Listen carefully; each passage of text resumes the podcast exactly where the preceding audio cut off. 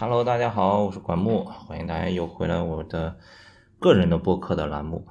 从海南已经回到上海了，呃，一转眼距离上一次更新第二期节目已经六天了，马上就要一个星期了，真快。这个趁着刚开始的这个热热度，我连着日更更两期，然后这个第三期差一点就跌出一个星期了，所以我赶紧再录一期。因为主要是因为刚回到上海以后，确实前面积压的工作有点多，事情有点太多了。想聊什么呢？其实我在回来的路上想聊一聊冲浪，但是呢，在那个飞机场出来的时候，收到了一个短信，就让我把这个话题改成了我丢失的 iPhone 十二 mini。如果你关注我的微博的话，你看到了我前两个星期回了一趟青岛，回青岛的时候把我的 iPhone 十二 mini 给丢掉了，就是那个蓝色的。之前我有拍过一个视频讲这个 iPhone 十二 mini 的，这个手机我真的挺喜欢的，很小巧。怎么丢的呢？我回青岛从机场出来，一般我到了青岛，每一次从机场出来，我都是直接。坐那个机场的出租车，因为比较方便，也不用出机场的机场的地下，而且车呢有那种普通出租，有那种黑色的稍微好一点的出租，就是基本上也没有排队，就是没人很少，所以我在我在上海出来基本上都会自己叫滴滴，但是在青岛我就会去坐那个出租车，我上了一辆车，呃，上一次回去因为是跟珊珊一块带两个小孩一块回去的，在。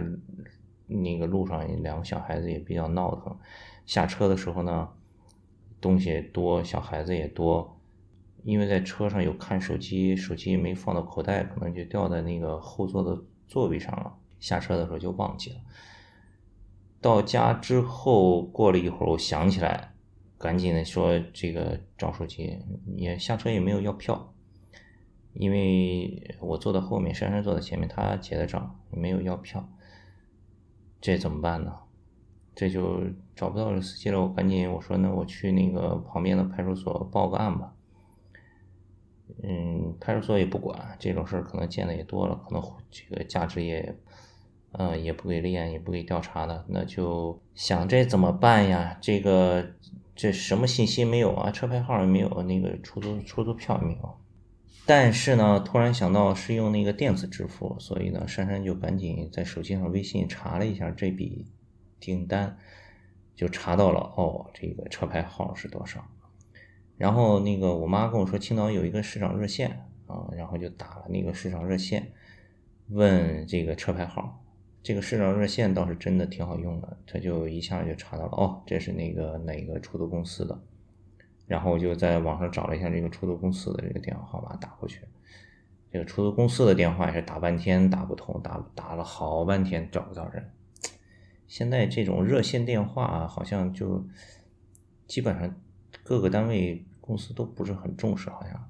后来好不容易打通了，打通了以后我就报了这个车牌号，那边公司就说不对啊，不可能啊，说这个这个车牌我们现在公司里头已经停运了。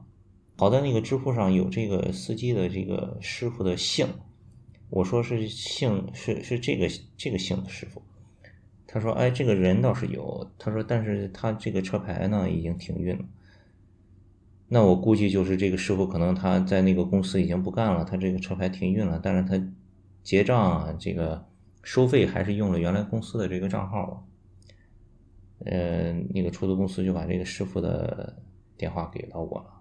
我就给他打电话了，一开始打电话呢，他不接，后来呢，我就换了我妈的手机给他打电话，因为我的手机是外地号码呀，我妈手机是青岛的号码，青岛号码给他一打，他就接了。我说我说刚才坐你车的，我说那个手机落在你车上。哦，还有一个细节就是我到家之后发现手机没有了，我就马上拿珊珊的手机开始疯狂给我的手机打电话，一直响，一直没有人接。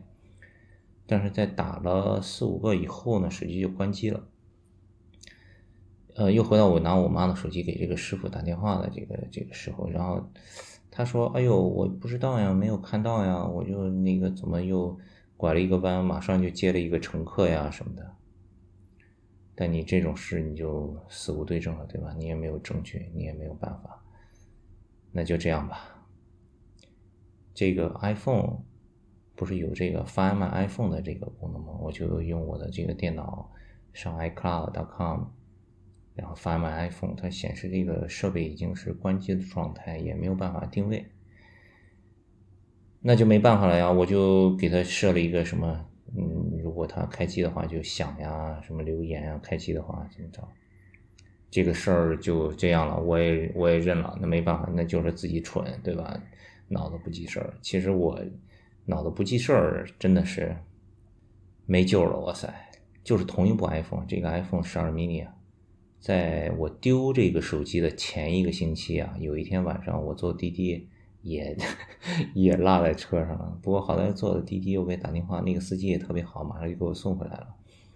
我用支付宝也给了他五十块钱的那个车费，感谢他。我丢手机真的是经常丢在出租车上，但大部分的时候都能找回来，司机都给我送回来。这个这个就好了，我认了，没办法了，那怎么办？又回到我从海南回来，从机场下飞机，下飞机呢，我叫了一个滴滴，我就在去。上滴滴的这个路上，突然手机收到了一个短信，就说你的 iPhone 正在被刷机，请点击链接阻止它。现在听这个节目的朋友是不是都已经知道这是怎么回事了，对吧？这个尤其是作为像我这样一个数码爱好者，而且自视警惕性很高。但是呢，这种这种时候，有的人的这个心理就是很奇怪，就是在那样一个下飞机匆忙的时候，突然收到了这么一个短信，而且我又丢了手机，然后我就鬼使神差的就也没多想，就点开那个连接了。我在点那个连接的时候呢，我在浏览器的那个地址栏里我还看了一眼，这个不是苹果官方的连接，但我也不知道为什么就没有停下来。就用我的 Apple ID 登录进去了，登录进去以后，它就出来了一个这个填写的框，它让你输入你的手机号码，输入你的开机密码，输入什么的。到这个时候我就才回过神了，我想不对，这个不对啊，对吧？我就没有再往下进一步的输入。回到家之后，我打开我的笔记本电脑，用 iCloud 登录进去看 Find My iPhone，这个时候 iPhone 已经解绑，已经没有了。这个时候我才想起来给 Apple 的售后服务打电话，我说我丢了一部手机，怎么怎么样？我现在已经发 My iPhone 找到了，然后这个 Apple 的售后呢，他就说哦，你是不是收到了一条短信？怎么怎么样？其实我丢了手机，应该先给 Apple 这个售后打一个电话就好。当然，这都是事后诸葛亮。所以有的时候这个这个网络诈骗真的是防不胜防，就是你。理论和实践之间 差了很远，差了很远。其实这也不是我第一次了。那个十几年以前，零零几年、零五年的时候，我其实还网络网络诈骗上当过一次。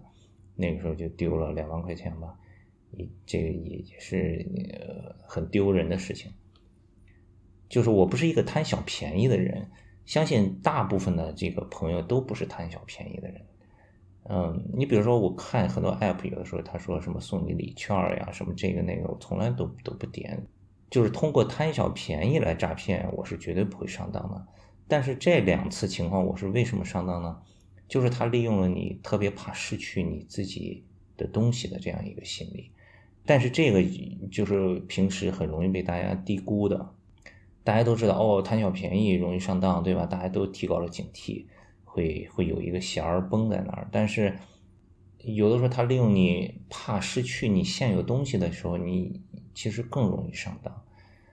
所以呢，就是我把我这个很愚蠢的这个经历说出来分享给大家，大家也都引引以为戒。就平日里啊，除了不能贪小便宜，在你可能比如说遇到会失去自己东西的时候啊。